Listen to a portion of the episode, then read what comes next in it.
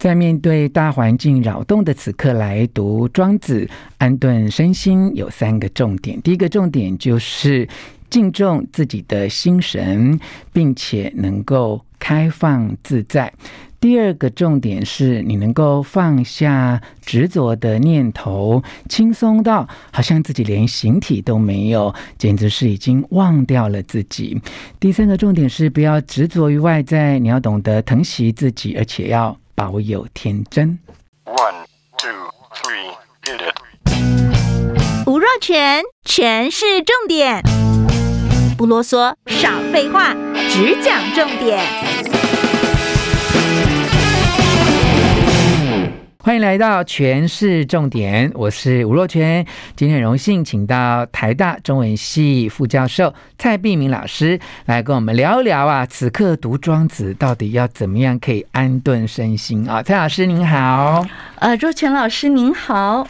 哎，其实这几年来哈，我们认识您以后，真的我觉得也是我这一生哈，觉得环境变动很大的呃一个阶段啊，像有疫情啊、乌俄战争哈等等，然后最近这半年来，大家民众都感受得到通货膨胀啊，物价上扬啊，甚至因为台湾马上也有一些选举的活动了，你打开这些电子媒体呀，其实都有很多哇各自不同的立场的一些呃争辩声。明等等哈，我们特别啊想要呃请教蔡碧明老师啊，其实呃最近因为也出了正是时候读庄子的大完结哈啊，另外有呃上下两册嘛哈，都在讲这个大宗师跟印帝王，是不是可以摘录哈？您觉得？最适合在乱世当中安顿身心的呃三个重点，来帮助我们的呃读者或听众，能够呃让自己得到一些心情的平静。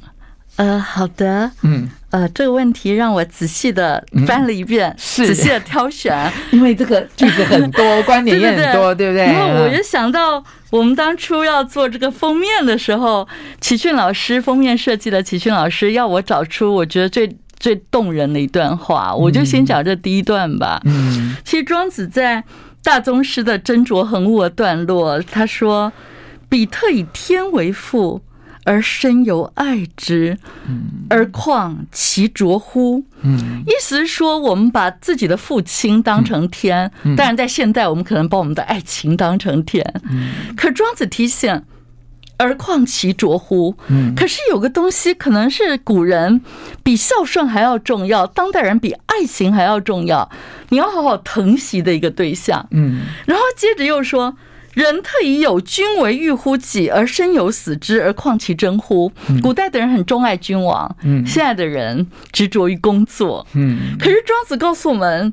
有更真实的存在，你要去把握。嗯，那最后揭露的这个斟酌，其实就自己的心神。嗯，然后接着很顺很顺理成章的，庄子在一个很像谈感情的脉络里，他说：“泉河鱼相与处于陆，当泉水干涸，两条鱼就已经跑到陆地上了。嗯，那最后为了成全彼此的生命，嗯，就把最后剩下的水汽，嗯。”吞吐给对方，希望延续他的生命。嗯，庄子说啊，不如相忘于江湖。嗯，那是江湖是什么？嗯，就是很辽阔的水域。嗯，其实真的有时候学生啊朋友来问爱情，嗯，你就不懂，爱情这个东西应该跟读大学一样，是要追求心生富足的。嗯，怎么谈到后来变成好像新生都快要枯萎了？嗯。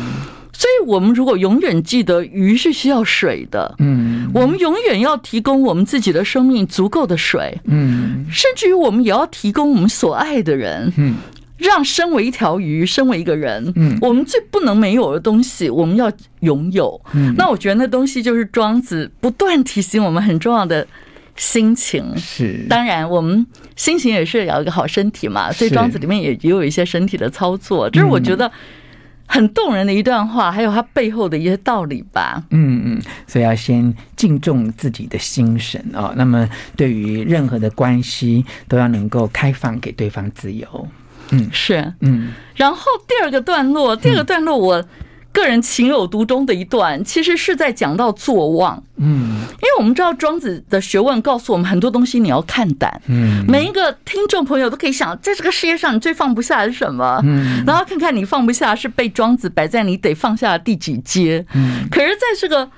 忘的过程最最厉害的叫坐忘。嗯，那时候他说堕肢体处聪明，嗯，连你的四肢你都忘了。嗯，那这个可能是我自己是一个热衷于身体修炼的人。我做穴道导引，我练太极拳，我求的就是这个。如果有一天我练完功，觉得我怎么不觉得今天有身体就好轻好轻？嗯，我就觉得我进步了。嗯，那如果我今天。又要出书，你一下要照顾好一千多页，你觉得你的脊椎好像出现了，嗯，你的肩胛骨好像又出现了，你就会觉得我要赶快起来动一动，我不要太执着，嗯，那你就会发现一个真的喜欢庄子的人，嗯，其实你永远会用你的心声来。作为你今天进步或退步的指标，嗯，那庄子跟我们说，离形去质，嗯，当你能轻松到好像没有形体，嗯，然后刚刚这个若泉老师讲到，我们现在的环境，不管是战争、面对选举，很多是非计较，嗯，所谓的去质，就是这些争论是非的想法也暂停了，嗯嗯，其实这才是。庄子认为最理想的境界，就所谓的大通的境界，所谓坐忘的境界。那这段话我特喜欢，很棒。坐忘，好的，放下我们的执念，对不对？对对，让自己可以轻松到好像连形体的都没有了一般啊。是。好，那第三个观念呢？第三个观念，其实我很想找一段。大家会觉得我很怪，为什么找这一段？嗯，因为我我我很想把庄子讲的很现实。嗯，就是庄子里面他提到一个人叫女禹，嗯，一个得道者。嗯，哎，你知道禹就是一个人字旁一个下大雨的雨。嗯。